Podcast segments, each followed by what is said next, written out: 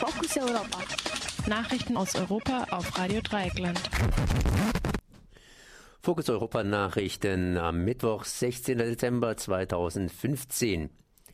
Neue EU-Datenschutzgrundordnung voraussichtlich ab 2018. Feyman schlägt Umsiedlung von 50.000 Flüchtlingen aus der Türkei vor, gegen sichere Grenzen.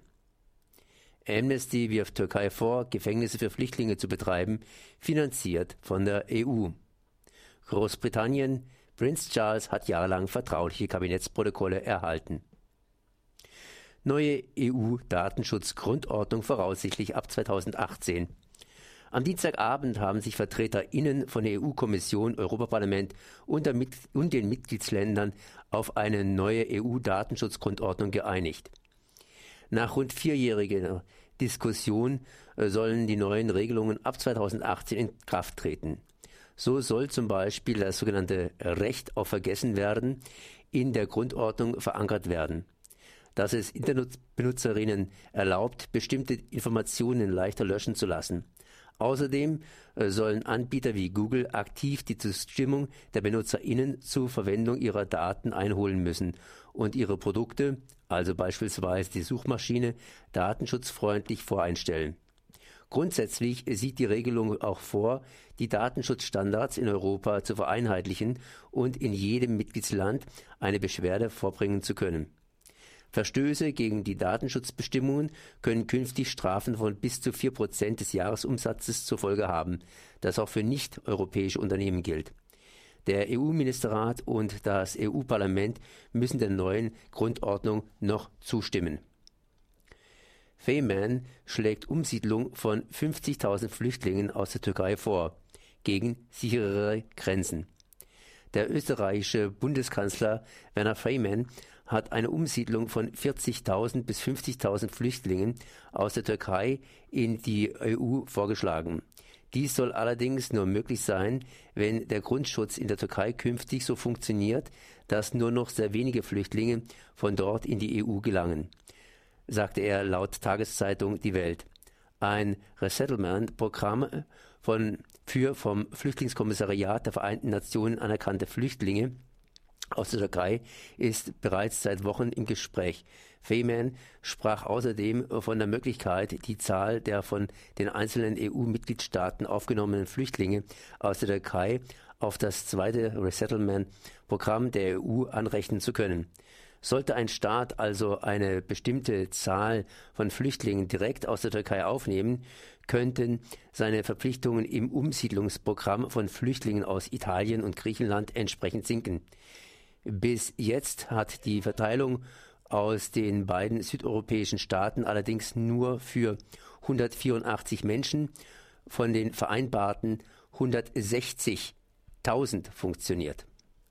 Apropos Türkei und Flüchtlinge. Amnesty wirft Türkei vor, Gefängnisse für Flüchtlinge zu betreiben, finanziert von der EU. In einem Bericht hat die Menschenrechtsorganisation Amnesty International der Türkei vorgeworfen, seit September hunderte Flüchtlinge aus Syrien und dem Irak in Gefängnissen festzuhalten oder wieder in ihre Herkunftsländer abzuschieben. Dem Bericht, äh, der am heutigen Mittwoch veröffentlicht wurde, zufolge stellt die Türkei die Flüchtlinge vor die Wahl, entweder auf unbestimmte Zeit in Haft genommen zu werden oder in die Krisengebiete, äh, in die Kriegsgebiete, aus denen sie geflohen waren, zurückzukehren. So Wibke Judith, Amnesty-Expertin bei Amnesty International in Deutschland. Dies verstoße gegen internationales Recht. Außerdem müsse man von einer hohen Dunkelziffer ausgehen, da den Flüchtlingen aus den Gefängnissen heraus jeder Kontakt verboten sei. Darüber hinaus, so Judith, enthalte der Bericht Hinweise darauf, dass einige der Gefängnisse mit EU-Mitteln betrieben werden.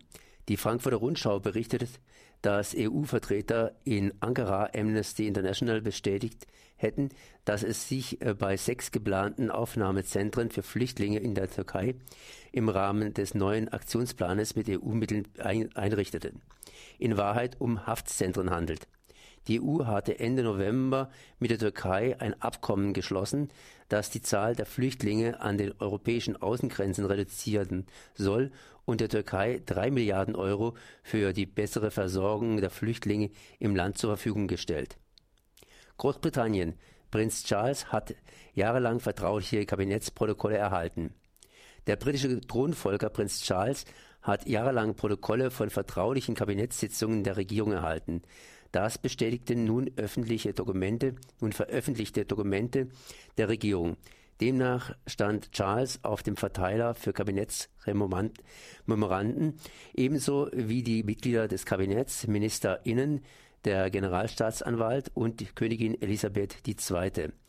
Anders als seine Mutter, die amtierende Regentin, hat Charles aber als Thronfolger eigentlich keine Befugnis, Einblick in Regierungsgeschäfte zu erhalten oder überhaupt eine von der Verfassung vorgesehene Rolle in Bezug auf die Regierung des Landes. Darüber hinaus agiert Charles seit Jahrzehnten als Lobbyist für politische Interessen im Umweltschutz, zur homöopathischen Medizin und Landwirtschaft.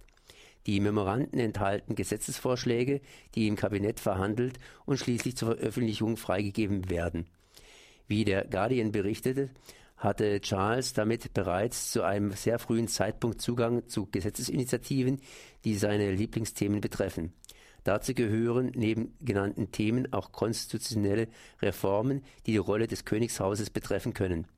Das hat der Prinz versucht, dass der Prinz versucht, sich aktiv in die Politik einzubringen, war schon länger bekannt.